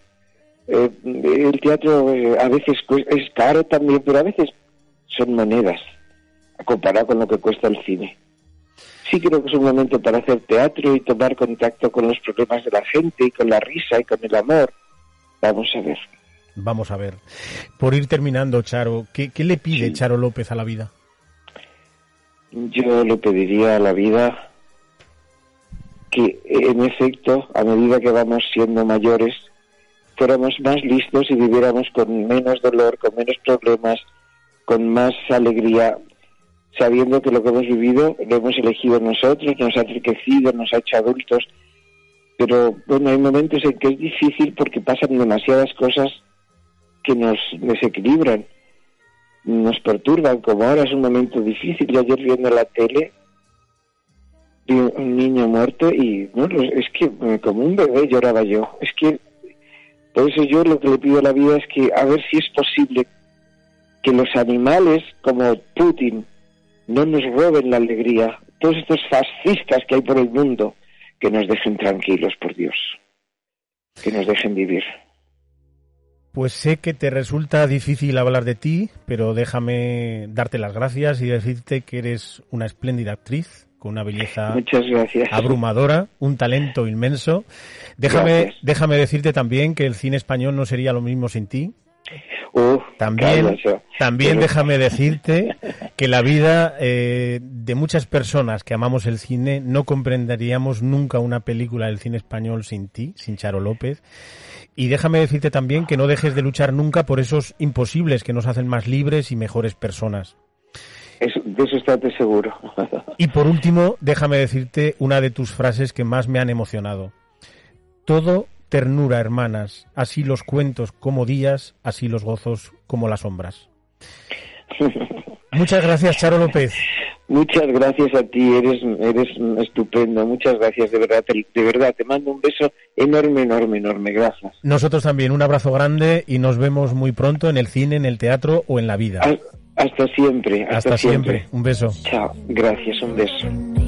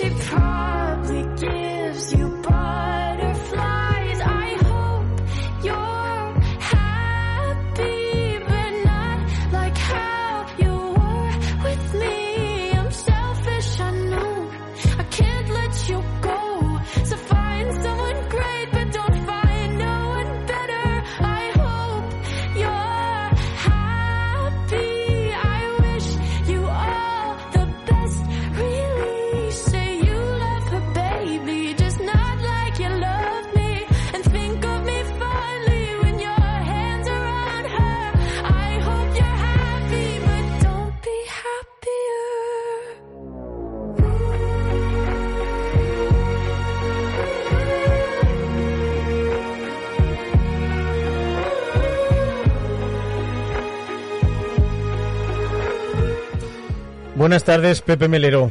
¿Cómo estás? Hombre, don José Antonio Aguilar, ¿cómo está usted? Pues estamos. Qué al- qué estamos alegría saludarle. Estamos ahora mismo en un cielo, en el cielo de la ventana indiscreta, porque acabamos de hablar con Charo López y nos, Ya, ha, nos claro. ha dejado tocados a todos. Porque Claro, claro. Ya, ya. ¿Qué mujer? Eh, puedes, puedes estar en el cielo mm, varios años seguidos, varios años seguidos, recordando este momento, recordando este momento. No vas a aterrizar en la tierra nunca. Uy, madre mía. Melero, ¿qué tal estás? Bueno, prim- primero, no se, me, no se me puede olvidar, enhorabuena por ese nuevo... ¿Cómo, cómo diríamos? Porque eres abuelo. ese nuevo estado, ese nuevo Ese estado. nuevo estado. No, no quería decir estado, pero no me salía la, la palabra adecuada. Ese nuevo estado, gracias. Eres abuelo, ¿cómo, cómo están? Soy abuelo. Bien, todo muy bien, todo Sí. muy bien. Estamos contentos y muy bien, sí, sí. Bueno, Sí, muy felices, muy felices y muy bien, sí. Bueno, nos alegramos mucho y te mandamos un, un abrazo grande a toda la familia. Muchísimas gracias, muchísimas Eh, gracias. Pepe, estamos en una tarde hablando de, de mujeres, del empoderamiento de las mujeres, de, del- de la mujer en el cine, en el cine aragonés. Eh, ¿Cuáles han, tíos- han sido tus mujeres en el cine? Bueno, pues mis mujeres en el cine han sido eh, centenares, como las, como te puedes imaginar, ¿no? Si tuviéramos que hacer un- una pequeña clasificación, pues eh, he estado pensando esta tarde en esto y creo que la primera sería mm, eh, Catherine Hepburn, porque me parece que es la, eh, la, la actriz más más importante desde mi punto de vista de la historia del cine, ¿no? La más eh, mm, versátil, la que ha hecho papeles de todo tipo, eh, la única que creo que ha ganado cuatro Oscar, creo que no hay ninguna actriz que haya ganado cuatro Oscar a la mejor actriz, ¿no? Eh, y claro, todos tenemos en la cabeza pues sus películas extraordinarias, ¿no? La Fiera de mi niña, o yo qué sé, Historias de Filadelfia, La Castilla de o tantas y tantas, ¿no? Trabajó con los más grandes directores, en fin, bueno, que yo creo que esa sería la, la actriz de mi vida, ¿no? Y, pero también Ingrid Bergman, eh, que me gusta mucho eh, y que la llevo también muy dentro, ¿no? Y quien no recuerda a la Ingrid Bergman de Casablanca, de Stromboli o de Luz que agoniza. Eh, Audrey Hepburn, quien, quien uno puede recordar también Audrey Hepburn, ¿no? Eh, Vacaciones en Roma, Sabrina, Salino con Diamantes, yo qué sé, Charada, My Fair. Es que podríamos hablar también horas y horas solo, solo de Audrey Hepburn, ¿no? Y, y- y muchísimas más. A mí me gustaba mucho Olivia de Havilland. Yo no sé si Olivia de Havilland es una de las grandes actrices de la historia del cine, pero a mí me encantaba, me gustaba esa cara, me gustaba esa cara de, de niña buena que tenía, ¿no? En la heredera, luego se transforma en heredera y se hace mala, pero, pero era tan buena, ¿no? Y, o murieron con las botas puestas, ¿no? ¿Te acuerdas ahí con, con haciendo, haciendo de, de la, de la esposa de, del general Custer, ¿no? Eh, Grace Kelly, eh, pues claro, cómo no nos va a gustar Grace Kelly, Marilyn Monroe, pues es que claro, es que, claro, es que imagínate, ¿no? Eh, Elizabeth Taylor, cómo nos va a gustar Elizabeth Taylor, o yo qué sé, Greta Garbo, la Greta Garbo en Ninochka, es que eh, la Julie Christie de Doctor Zivago, eh, Marlene Dietrich, ¿cómo nos vamos a olvidar? Claro, es que se nos olvidaba ahora, Marlene Dietrich, testigo de cargo, eh, yo qué sé, ¿te acuerdas? Era Ángela Full, eh, yo qué sé. Eh, Joan Crawford, a Joan Crawford de Johnny Guitar, la Claudette Colbert de Sucedió una noche, la Rita Hayworth de Gilda, como no, cómo no vamos a olvidarnos de Sofía Loren, cómo no vamos a olvidarnos de Sofía Loren, cómo nos olvidamos de Jan Harlow, ¿no? La rubia más, la rubia más explosiva, ¿no? Ese, ese mito erótico, ¿no? Que fue Jan Harlow, ¿no? Cuando trabajaba con James Kennedy en el enemigo público, ¿no? Eh, y luego de, contemporáneas, eh, de, las más jóvenes, ¿no? ya no de las del cine clásico, mm, a mí me gusta mucho Noemi Watts, que no es un- probablemente la, mejor actriz de todas, pero a mí me gusta mucho. Eh, me ha gustado mucho Isabel Huppert, me ha gustado mucho eh, Shirley MacLaine, cuando hacía el apartamento, cuando hizo Para Dulce o La Fuerza del Cariño. Me ha gustado mucho Juliette Binoche. Mm, a ver, ¿quién más? Eh, por ejemplo, no me gusta, vamos a decir dos que no me gustan. No me gusta nada que Catherine Deneuve ni Nicole Kidman. No me gustan. No, no, no es el tipo de mujer que me... No, no, me parecen mujeres muy frías. Unas bellezas frías eh, frente a las bellezas cálidas como la que te decía yo de Olivia de Havilland, por ejemplo, ¿no? O, de, mm, no sé, o de Natalie Portman, o de Jodie Foster, o de Emma Thompson, o de Joan Fontaine. Sobre todo de Joan Fontaine, ¿no? Por ejemplo. Eh, Michelle Pfeiffer, por ejemplo, me gusta mucho. Eh, me ha gustado mucho siempre. Eh, y luego tenemos que hablar de español. Bueno, Frances McDormand, por supuesto, Meryl Streep.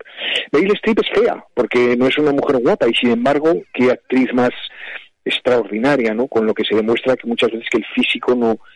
Parece que a veces ha habido una, una idea siempre falsa porque bueno, la primera en desmentirlo fue Bette Davis, ¿no? Pero una idea falsa de que las actrices han de ser guapas, y no es verdad, ¿no? Las grandes actrices no tienen por qué ser guapas, ¿no? Meryl Streep a mí no me parece guapa, me parece una mujer fea, no me atrae nada, y sin embargo es una actriz fuera de serie, ¿no? Como lo fue Bette Davis, ¿no? Y como es Fran y como es la, la McDormand, ¿no? En España, eh, eh, pues es que claro, en España nos podemos morir. De las antiguas, a mí me gustaba mucho eh, mi viejecita preferida, que era Aurora Redondo, me encantaba Aurora Redondo, me volvía loco. Eh, verdad, verdad, verdad, nos volvía loco. Aurora Redondo era una pasada. Eh, Amparo Ribelles, eh, eh, recordar a Amparo Ribelles en Argentina, por supuesto. A Julia Cabalba, que me encantaba. Es que vaya, Amparo Baró, vaya familia, la- los Gutiérrez. Vaya, Cava, vaya eh. familia, vaya familia de Gutiérrez Cava, vaya familia. La, porque luego estaba la Tota Alba también, la- estaba Tota Alba, ¿te acuerdas? O sea, es que había una familia allí que, y luego, claro, todas las Gutiérrez Cava, claro. Y, y Eh, y Melero, y no hablemos de Mari Carrillo, yo creo que también es- Bueno, me, son palabras me la has quitado, eh, exacto, Mari Carrillo me la, has, qui- me la has quitado de la boca, es que ma- Doña Mari Carrillo, Doña que Mari me decía. Pepe, Pepe Sacristán, decía Doña Mari Carrillo, es que es verdad, joder, Doña Mari Carrillo, y Asunción Balaguer, y Doña Elvira Quintillá, macho, porque es que claro, es que Elvira Quintillá parece que se olvida ahora uno de ella, ¿no?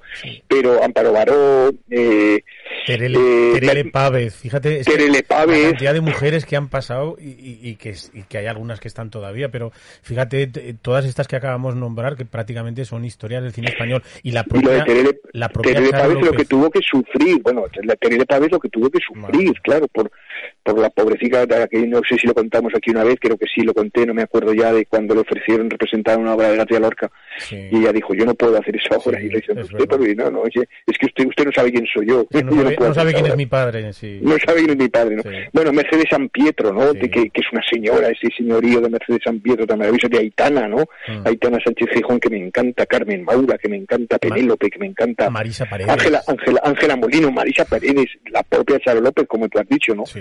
Eh, Blanca Portillo, que eh, bueno, ahora ha ganado el Goya justísimamente por lo de Maisabel, porque era un, hizo un papelón allí que te mueres, ¿no? Y de las jovencitas me gusta mucho, de las más jóvenes me gusta mucho Belén Cuesta, me río mucho con ella, me parece que tiene una vis cómica estupenda. Me gusta mucho Candela Peña, creo que es una actriz estupenda, muy versátil también. Mm, Me gusta mucho Adriana Ugarte, a la que vi una vez en, en Lechago, en el entierro de la madre de, Luis Alegre. Y, y entonces venía, fíjate, claro, tú la ves en, en las películas y tal, pero claro, la vi, la vi en vaqueros, sin maquillar, eh, con el pelico con una coleta y tal, y no la reconocí. y me dice Luis, pero no saludas a Diana, pero, pero Pepe, pero tal. Y digo, no me jodas, y perdón.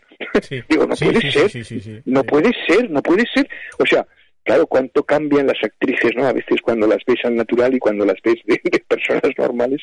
Eso nos ha pasado siempre con Maribel Verdú, que, que también es otra la que tenemos que citar. eh, eh, vamos, Maribel Verdú también es una actriz extraordinaria y muy versátil y con una vis cómica también muy importante, capaz de hacer papeles dramáticos y papeles cómicos. mm, eh, Yo no, yo no me querría dejar una, que además sé que... bueno, y Bárbara Leni, que es mi preferida, Bárbara Leni, que me- se me estaba olvidando, pero Bárbara Leni, vamos, yo por Bárbara Leni mato, o sea, yo por Bárbara Leni mato. Bueno, pero yo no, yo no quiero dejar una que sé que te gusta mucho y a mí también, ya la cual le tenemos y la conocemos, eh, a la cual te atreviste a cantarle en un escenario. Bueno, una de doña, doña Ana Belén. y me atreví a cantarle como un, como un, como un atontado. como hubiera como un dicho, como hubiera, hubiera dicho mi abuela, como un descosido, porque subiste como un desenfrenado al des- escenario. Como un destalentado, como un destalentado. pero, Sin qué, talento. pero qué bien, Qué- qué y cómo- mujer, y qué cómo se mujer. rió, cómo se, ver- Oh, cómo se qué rió y mara- qué bien se lo pasó. Qué maravilla de mujer, qué mujer más cariñosa, más buena, más lista. Est- Bueno, estos es- días es adorable, hablábamos, adorable. hablábamos de Ana Belén también cuando, cuando Charo López y cuando es- esta serie de Fortunata que tantas, tantas cosas buenas le ha traído en la vida a Charo y que no las acaba de, de contar. Claro, menudo papel hacían las dos allí, tanto Ana como Charo López, menudo papel hicieron allí, menudo papel. Qué maravilla. Eh, bueno, lo de Charo López es un escándalo porque la belleza de Charo López ha sido escandalosa, ¿no? Eso es una cosa tremenda. De Charo López ha sido tremendo. Y luego además es una grandísima actriz porque lo que decimos es que no solo son mujeres guapas, que si son mujeres guapas no aguantan el paso del tiempo, o sea, no, lo- no, no se consolidan. Hay, todos eh, podríamos recordar y de citar millones de ejemplos, millones, pero cientos de ejemplos de actrices jóvenes guapas que luego no, no- no han, no han podido dar el paso a, a- a convertirse en grandes actrices, ¿no? Porque el paso del tiempo pues les ha le- les, les- les ha impedido esto. Pero, eh, Charo, fíjate cómo ha seguido trabajando hasta hoy con, con una eh, calidad extraordinaria, ¿no? Pero no ha además- dependido de su, sí, físico, de- su físico, no ha dependido de su No, no, no, no, en absoluto. Y además. como Ángela Molina, como Ángela Molina, como tantas, como tantas, es decir, como, como las grandes actrices. claro. Pero fíjate, yo, yo recuerdo. Todas hemos citado. Yo recuerdo a Charo López en, en, en el cine, por supuesto, y en la televisión, pero es que la recuerdo mucho eh, y, y la quiero seguir recordando sobre las tablas en el teatro, porque la he visto en compañías con, con mucha gente en el escenario y es ella el centro de atención. Esto no lo puedes evitar. Pero también la he visto sola, eh, concretamente en la obra de Dario Fo y en la Celestina, y te tengo que decir que es que el, Sí, sí. el escenario es suyo, o sea, si te pasan, suyo, si te pasan dos Yo- horas que no, no sabes realmente dónde estás, ¿no? Es, es, es ese paraíso, ¿no? Que, que, que es el sentimiento puro hacia, hacia el teatro y hacia la interpretación, a esa profesión, ¿no? De, de ser actriz. Yo recuerdo una anécdota gloriosa, creo que la puedo contar aquí porque es muy divertida, de Charo López en Zaragoza, de cuando vino una vez a, una- unas conversaciones con Luis y, entonces apareció un conocido de todos nosotros que se llama Domingo Tallada, que es un tipo peculiarísimo, de esos que es como una especie de vagabundo que va por mm, las papeleras, y pero que es listísimo, o sea, es un crack. Y entonces Luis ya le había advertido a Charo, digo, este vas, viene siempre a las cosas estas y te hará una pregunta, porque te pregunta. Entonces se levantó Domingo Tallada y le preguntó, oye, Charo, ¿a ti cuánto te pagaron por posar desnuda en interview? y Charo López con eso, que ya estaba prevenida por Luis y que aunque no, estuviera- y que aunque no hubiera estado prevenida, le daba la misma porque tiene más tablas que, que una plaza toros, eh, pues entonces le contestó muy jocosamente, muy divertida. Bueno, aquello fue un momento, un momento mágico de aquella estancia de Charo López en Zaragoza. Qué bueno. Melero, tienes un universo tan grande, este apartadito pequeño que hemos hecho de las mujeres del cine de, de Melero eh, ha sido tan grande que ha venido a hacer mm, más chulo todavía el, el programa de hoy, porque además queríamos hacer un programa dedicado a... Es que a- fíjate a si nos han salido, y nos ha olvidado, se nos ha olvidado, yo que sé, Lauren Bacall, por ejemplo, que no la he citado, pero fíjate, ahora estoy pensando, la Lauren Pues mira- Bacall de tener, tener de Cayo Largo, del sueño eterno, ¿no? O, o no nos pongamos tan intelectuales, la Julia Roberts de Pretty Woman y de Notting Hill, que es una Julia Roberts extraordinaria, o sea, que se come esa sonrisa cuando ríe, Julia Roberts, que se come la pantalla absolutamente, ¿no? Perdona, Es José, que- Luis, José Luis, eh, José no Luis, sé, sí. no sé si Te estarás de acuerdo, Luis, no sé si estarás de acuerdo conmigo en que en esta lista de insignes actrices, tanto internacionales como nacionales, habría que incluir a dos que creo que no hemos mencionado. Una es Susan Hayward, la inolvidable actriz de Quiero vivir o Mañana lloraré, y la otra es Doña María Luisa Ponte. Mira. Hombre, es, es que... Es que la es que- tenía aquí apuntada para decirlo ahora. Claro, es que María Luisa Ponte es, ha sido una de las eh, actrices mm, favoritas mías. No sé cómo se nos ha olvidado. Bueno, se nos ha olvidado porque se nos olvida, porque es que es imposible nombrar a todas, ¿no? Es imposible. Y sobre todo, María Luisa Ponte que nunca hizo protagonistas. Muy, es yo creo que no hizo a- apenas protagonistas. Fue una de las grandes secundarias del cine español, ¿no? Mm. Entonces, eh, bueno, María Luisa Ponte era excepcional, efectivamente. Excepcional, ya lo creo. Y, bueno, se nos ha olvidado Bárbara, Stanwyck, por ejemplo, pues claro, de- decimos Susan Hayward, pero y, y Bárbara Stanwyck que tampoco la hemos citado. O sea, bueno, si es que podríamos estar una semana hablando, recordando actrices, una yo sí- semana recordando actrices. Simplemente para poner una, una puntilla, porque es un poco la, la gente que yo he visto en el cine. Oye, y tenemos que citar una aragonesa, tenemos que citar a aragonesas que no hemos citado, a nuestra gabasa, sé, es- tenemos que citar a aragonesas, Que la, que, la tenía, claro, la tenía que apuntar. claro, claro, tenemos que darle cariño a los nuestros, joder, que parece que solo, Pero yo- que solo haya, bueno, Yo no me quiero dejar a dos que han sido eh, la imagen en la tele, en el teatro, en muchos sitios, de cuando yo era niño y cuando yo era muy jovencito, que son Rafael Aparicio y Florinda Chico. Yo creo que han, si- han- han sido las madres y las criadas de todo, ¿sí o no? Qué grandes, wow, qué grandes las dos. La tía, la cara, la tía de Ambrosio, ¿te acuerdas de la tía de Ambrosio? Bueno, cu- cuando Rafael Aparicio hacía la tía de Ambrosio, bueno, aquello era que aún se puede ver en, en a la cara, en, en, en, RTV Play, yo he visto algunos episodios recientemente. hay dos películas de ellas. Eh, Mamá cumple 100 años, yo creo que No, es un la de, mito. la de mamá cumple 100 años es un mito, claro. y luego Cría Cuervos de Saura con Sí, Cría Chico, yo creo que hay pocos, pocas imágenes que nos retraigan más al, al cine español, ¿no? Sí, Un Florinda Chico, Pues mira, yo, claro. yo desde, desde la primera que has dicho, Catherine Herburg, hasta Florinda Chico que hemos contado, me ha dado tiempo a apuntar y creo que llevamos apuntadas como 52 y me he dejado ¿Qué me dices? ¿eh? ¿Qué me dices? ¿Qué me dices? Y Madre te mía. pensaba mandar una foto para decirte, mira, mira el universo melero lo que es. Madre mía, madre mía, pues pues fíjate, eh, nos han salido ahí, nos, han salido ahí. Sí, además que po- ay, podríamos estar nombrando. Sí, no, claro, Concha Velasco no hemos nombrado, claro, pero es que po- podríamos, es que si nos metemos en ese mundo ya, imagínate, porque claro, nos meteríamos a nombrar a la guapísima Paquita Rico, eh, que, que estaba que estaba en la, en, en, en la en, en la película de Berlanga, joder, en, eh, hombre, en la, la más famosa película de Berlanga, que, eh, Bienvenido Mr. Marshall, en Bienvenido Mr. Marshall, que está ahí que está ahí Paquita Rico cantando por la calle allí maravillosa, ¿no? Eh, yo qué sé, es que no salen, no salen a cientos, claro, no salen a cientos. Bueno, Melero, sabemos que vas con, con prisa, no sé si vas a llegar o no, pero no queremos entretenerte más.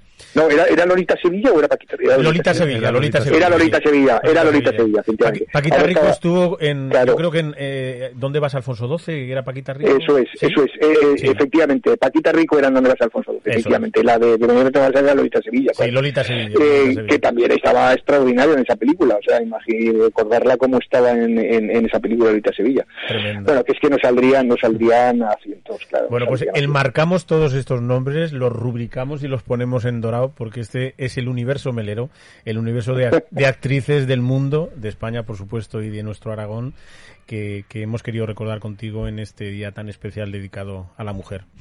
Así que Muy bien, amigo mío. a esa, pare- placer. esa parejita de abuelos, muchas felicidades y muchos, y muchos besos. Muchas gracias, muchas gracias. Muy Hasta amables. pronto. Un abrazo, José Hasta pronto, amigos. Adiós, adiós.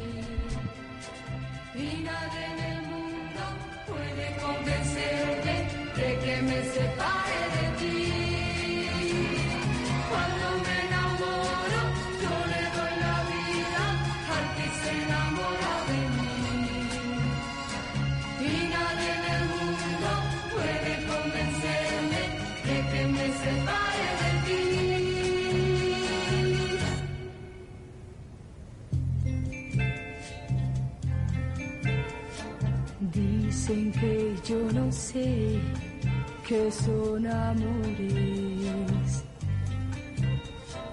y que mi corazón no ha palpitado.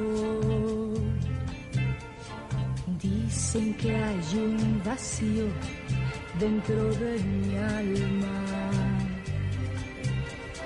pero no saben que que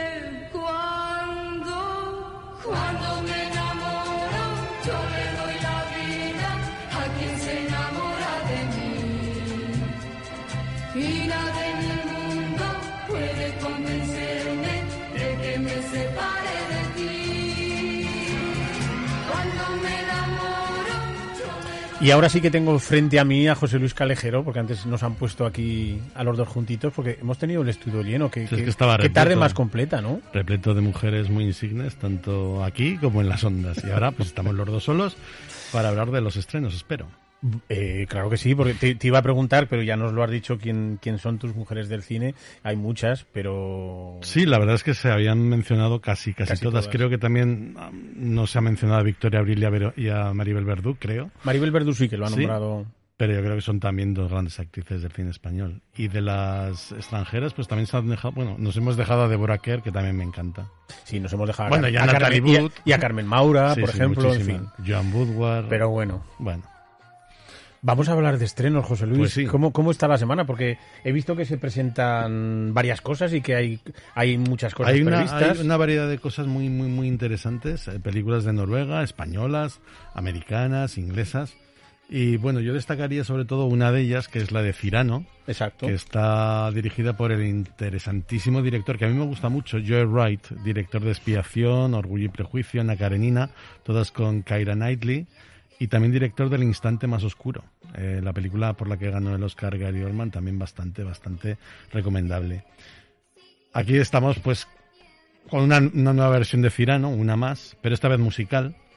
Eh, esta versión está escrita por la propia esposa del actor Peter Dinklage, que es el protagonista de Cirano, y es su primera labor como guionista. Ella se llama Erika Smith y junto al actor Peter Dinklage eh, tenemos a Halle Bennett y a Kelvin Harrison Jr. y los tres interpretan pues el conocido triángulo amoroso en el que se basa la obra de Cirano. Cirano, la verdad es que es un personaje real del siglo XVII que murió en, el, en 1655 con tan solo 36 años. Se llamaba Héctor Sabien Cirano de Bergerac. Nació en París y fue el poeta escritor Edmond Rostand en 1897, o sea, casi dos siglos después, el que lo inmortalizó en su obra Cirano de Bergerac. Una historia que ya ha sido llevada varias veces al cine. La, bueno, hay tres que yo recuerde el que han pasado a la historia del cine, como fue la de José Ferrer en 1950, que le valió el Oscar a José Ferrer, la de Gerard Depardieu en 1990, que le valió una nominación al premio de la Academia, no ganó, pero sí que la nominaron, que ya es bastante para ser una película en francés. Y una versión moderna, eh, Roxanne, por la que Steve Martin fue nominado al Globo de Oro a Mejor Actor de Comedia y, Musical. Oye, y yo no sé por qué en todo lo que he visto de la película a, a Cirano no le he visto la nariz. No, pues aquí, aquí, pues bueno, su apariencia física con la que él no está muy contento, pues no es precisamente la nariz, pues es pues la estatura, porque para eso han elegido a Peter Dinklage para interpretarla, que como todos sabéis, pues es uno de los protagonistas más conocidos de la serie Juego de Tronos. Aquí, bueno, Peter Dinklage sí que fue nominado al Globo de Oro al mejor actor de comedia y musical, pero tampoco ganó porque lógicamente pues ganó el que tenía que ganar, el increíble Andrew Garfield por Tic Tic Boom, que muy merecidamente pues le arrebató este globo de oro a Peter Dinklage. Es verdad que tanto Peter Dinklage como Halle Bennett como Calvin Harrison Jr. cantan ellos las canciones de, de, esta, de esta película y la verdad es que eso es bastante meritorio y les doy un aplauso muy fuerte porque además las canciones son, son muy chulas, son muy bonitas. Además, cuenta también de, un vestuario bastante vistoso, eh, diseñado por Jacqueline Durán, que ha sido la ganadora de, del Oscar por Mujercitas y por Ana Karenina también de Joe Wright. Es una habitual en los vestuarios también bastante nominables y bastante ostentosos de las películas de Joe Wright. Además es que supongo que en esta película uno de los condicionantes más importantes es esa dirección artística, ¿no? Y sobre Hmm. todo, no, no sé dónde ha sido rodada, pero lo, lo vamos a mirar porque... En Sicilia. En Sicilia. Sí, en Sicilia fue rodada. La verdad es que plásticamente es muy bella. Yo solamente, bueno, he podido ver algunos trozos. Este fin de semana iré a verla, desde luego es el estreno que más ganas tengo de ver este fin de semana. Se estrena Y- mañana. Sí, y ya, y ya podemos hablar la semana, bueno, cuando sea, de esta película que en principio contaba con muchas aspiraciones para los Oscars, pero fi- finalmente solo ha conseguido una, como he dicho, la de mejor vestuario. Eh, mañana es viernes y tocan más estrenos. ¿Qué, qué tenemos más? Tenemos una película española, Malnacidos. Con- con Z, con Z. Con Z de zombie y de nazi. Porque es una, una película extraña, una película inédita en lo que supone el panorama audiovisual español. Porque es una película de zombies en el trasfondo de la guerra civil. Además, no se suelen hacer muchas películas de la guerra civil española, pero es que además va de zombies, o sea que todavía no han, han rizado el rizo. Es, Eh, es como una pizza con piña. Eh, la película es de Javier Ruiz Caldera, que es, fue el director, es el director de Super López, y un debutante, Alberto del Toro. Juntos, pues han, han rodado esta película que se presentó precisamente hace dos años en el Festival de Sitges. Fue en la gala inaugural de, de Sitges, 2020, pero que por la pandemia, pues hasta ahora ha estado guardada a la espera de que nos dieran una tregua en las salas y hubiera más audiencia para hacer mayor mayor taquilla. O sea que este, este director es muy apasionado de Walking Dead. eh, Sí. Puede ser, ¿no? Sí, sí. Está ambientada en la Guerra Civil Española. eh, cuenta la historia de un capitán del ejército franquista y su conductor. Los dos caen prisioneros de un pelotón republicano en mitad de un valle que los nazis están cercando. Y allí descubrirán cómo el Tercer Reich está experimentando con una sustancia que resucita a los muertos. El resultado, pues eso, bestias violentas sedientas de sangre. Zombies. Qué miedo. El, es- el tono de, es de comedia gamberra y también de película de terror. Pero an- ante todo, bueno, se puede decir que estamos ante una película que llama a la reconciliación de las dos Españas por un buen mayor. O sea que se podría hacer una traslación a lo que estamos padeciendo estos, estos, estos días. Vencer a un virus que lo está poniendo todo patas arriba y que se convierte en su enemigo común. Es una empresa que está por encima de banderas, pensamientos religiosos y consideraciones políticas para evitar un riesgo descontrolado. Por lo que digo, pues podría ser una traslación a lo que estamos eh, viviendo de la realidad de nuestros días. Y luego vamos con un estreno que yo creo que ya comenté eh, hace dos semanas, porque tuve, la, la- la gran suerte de verlo en un preestreno, que es La peor persona del mundo, la noruega eh, que va a los Oscar, de Joaquín Trier. Yo ya dije que me gustó muchísimo. Eh, cuenta la vida amorosa de una chica a punto de cumplir los 30 años. Eh, como siempre en todos los, los noruegos, porque yo creo que debe estar muy parecido a lo que refleja esta película, no saben lo que quieren en la, en la vida real y están en plena crisis existencial. Eh, es verdad que al principio parece que está contado de una forma muy fría, pero poco a poco te va enganchando, sobre todo por el carisma de la actriz protagonista. Está nominada a Mejor Película Extranjera y Mejor Guión. La verdad es que muy, muy meritorio y, y merecido las dos nominaciones. Además, si, por mí fuera, sería mi ganadora a la Mejor Película Internacional. He visto Sí. cuatro, es verdad que me falta una, pero de las cuatro, a las que más llaman la atención, para mí sería la Mejor Película Extranjera, aunque, como he dicho muchas veces aquí, Drive My Car es la favorita Es la para favorita. ganar. Escúchame una cosa. eh, en el Festival de Cannes esta película se llevó el premio al mejor actor, A la Mejor Actriz, a la mejor actriz. que es la actriz Reinate Reinsbe, y que está nominada al BAFTA, este año está nominada al BAFTA, al de la Academia Británica, y además se dan esto- los premios BAFTA se dan este fin de semana, así que ya podremos hablar en- tenemos, en posterior. tenemos el posterior programa. Cómo nos gustaban los premios, ¿eh? A destacar también los actores que pasan por su caótica vida amorosa, que son Herbert Nordrun y sobre todo uno que descubrí que me gustó muchísimo, Anders Danielsen, que interpreta una de las mejores escenas de la película, que es en el jardín de un hospital porque él está enfermo. Y es una conversación con la protagonista en, en- que habla de la vida y del amor. Y que no me extraña que la Academia de Hollywood se haya fijado en este magnífico guion por esta escena. Además, la Asociación Nacional de Críticos de Estados Unidos lo eligió a él como mejor actor secundario. O sea, que una asociación norteamericana lo elija a él, hablando en Noruega, en una película noruega como mejor actor secundario, es que les ha llamado mucho la atención. Eh, la mejor película extranjera para la Asociación de Críticos Online de Boston fue esta, por encima de Drive My Car, y además también ha conseguido premios eh, en la Asociación de Críticos de Florida, en la Asociación de Críticos de Portland y en el Círculo de Críticos de Nueva York. Para todos estos eh, asociaciones de críticos ha sido la mejor película extranjera por encima de Drive My Car o Fue la mano de Dios o Madres Paralelas. Y para el Círculo de Críticos de Vancouver también ganó el premio a la mejor película en lengua extranjera.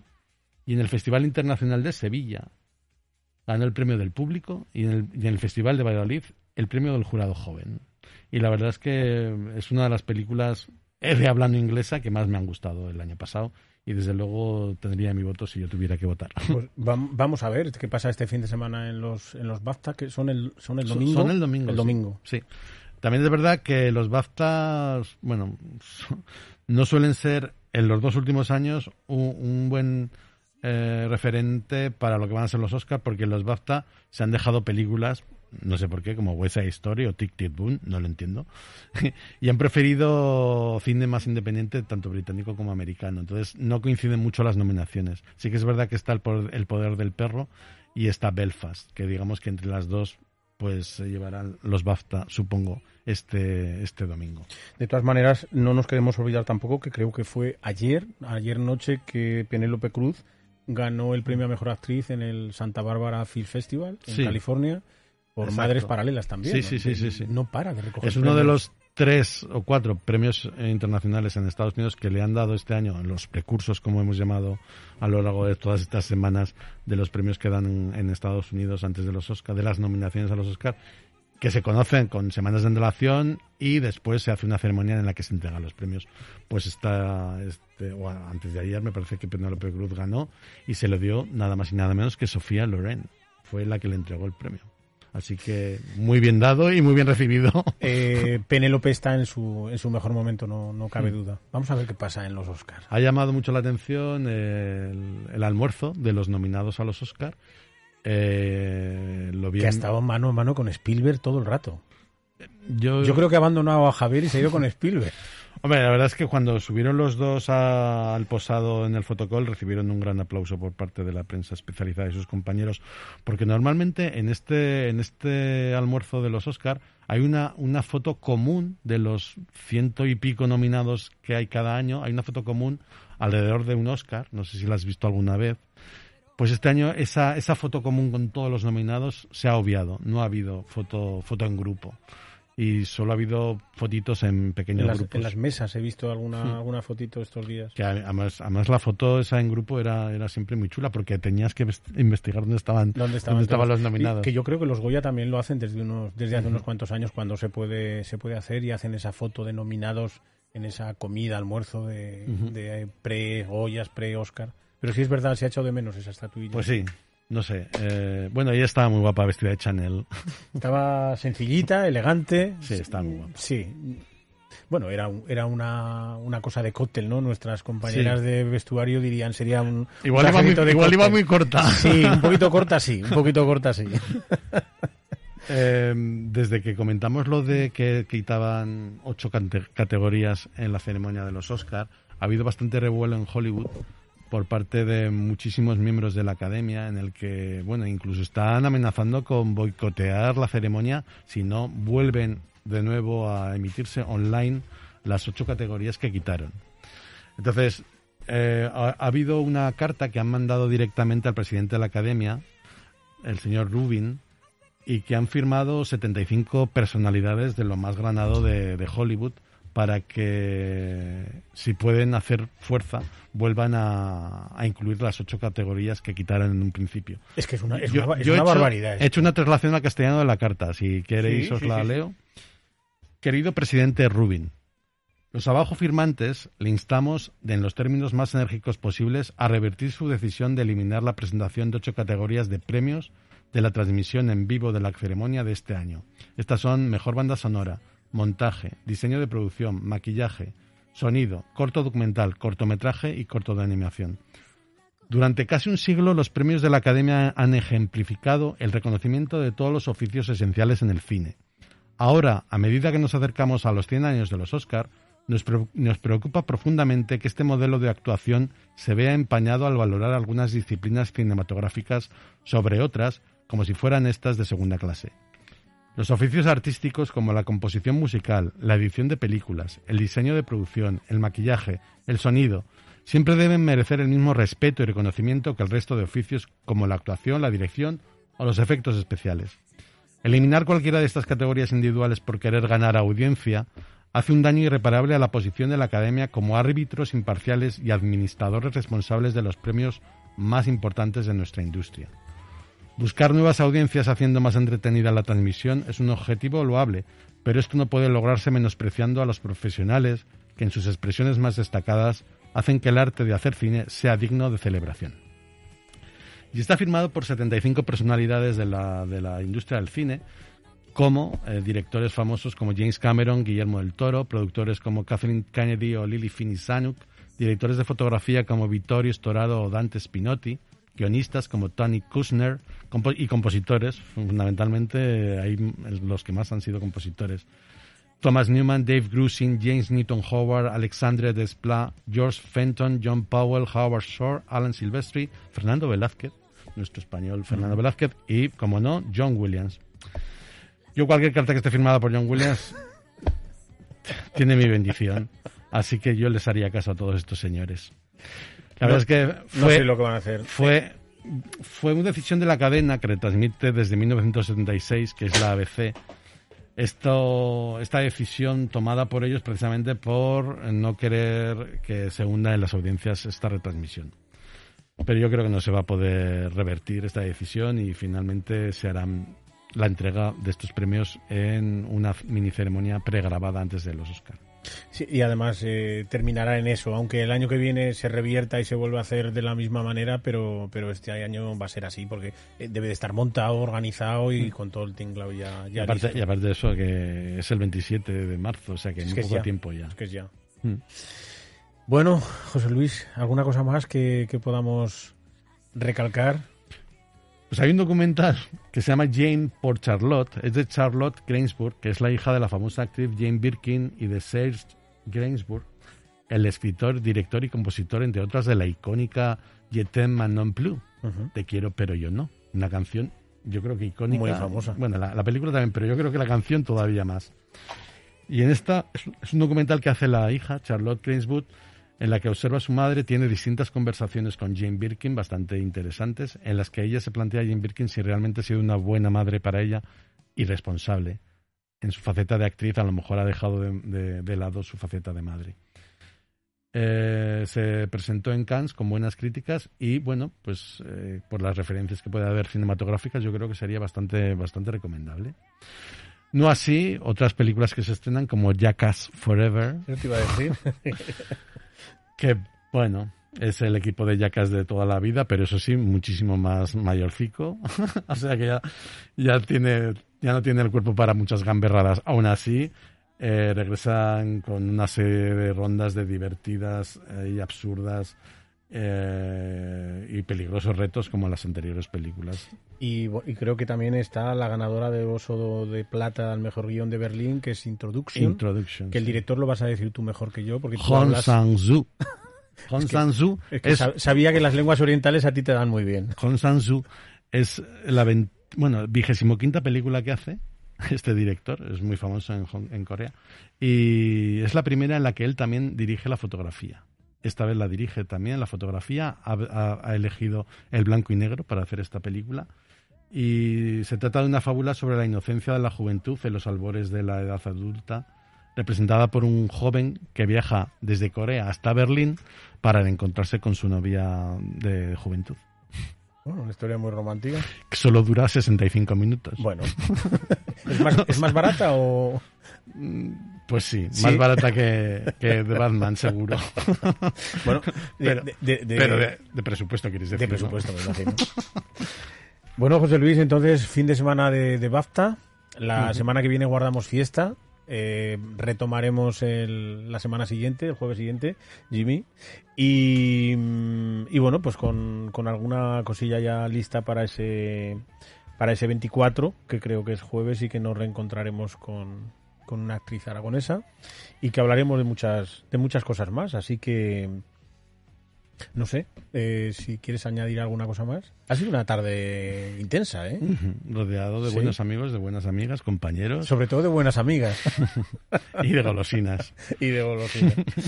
Pues nada, querida gente, eh, nos vemos en el cine. Jimmy, muchas gracias. Mm, Todavía falta una cosilla. ¿Falta una cosilla todavía? ¿Sí? Vamos a cerrar con otra mujer, claro que sí.